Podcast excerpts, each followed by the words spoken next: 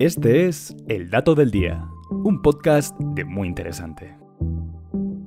Y hoy nos preguntamos, ¿por qué tienen un aspecto tan raro las criaturas del Cámbrico?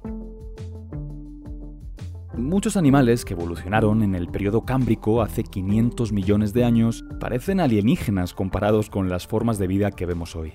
Un gusano puntiagudo con patas como fideos, un depredador gigante que parece una cruza entre morsa y mosca, los animales de tiempos tan antiguos son fáciles de reconocer y quizá el más famoso es el Alucigenia, un gusano que recibe este nombre por su parecido a un delirio de fiebre. Los primeros fósiles de esta criatura cubierta de espinas salieron a la luz a principios del siglo XX en un depósito de fósiles en las montañas rocosas canadienses. A los científicos les pareció demasiado extraño el cuerpo de Alucigenia y tardaron años en descubrir cuál de sus dos extremos era la cabeza.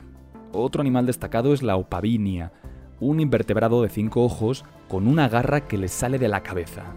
Su aspecto era tan extraño que cuando el arqueólogo Harry Whittington realizó la primera reconstrucción de este fósil en los años 70, sus colegas estallaron a carcajadas.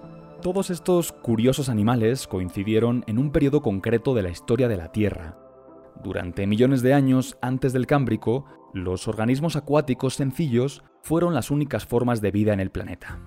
Al comienzo de este periodo, en la era paleozoica, aparecieron los primeros pequeños animales para comerse a estos microbios, pero se quedaron en la superficie plana del fondo marino, pues no podían moverse por encima ni por debajo. Fue entonces, hace 541 millones de años, que una variedad de seres vivos con forma de gusano desarrollaron los primeros músculos, y eso lo cambió todo.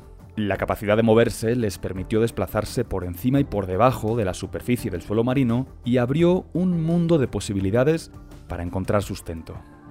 Estas nuevas formas de vida se expandieron rápidamente, dispuestas a adaptarse a nuevos hábitats, depredadores y presas. Ahí también se dio lugar a muchas familias de animales que han llegado hasta nuestros días incluidos algunos de los primeros artrópodos y moluscos, aunque muchos otros se extinguieron durante la transición al siguiente periodo geológico, el Ordovícico. Y este fue el dato del día. No olvides seguir todos nuestros contenidos en muyinteresante.com.mx. Hasta la próxima.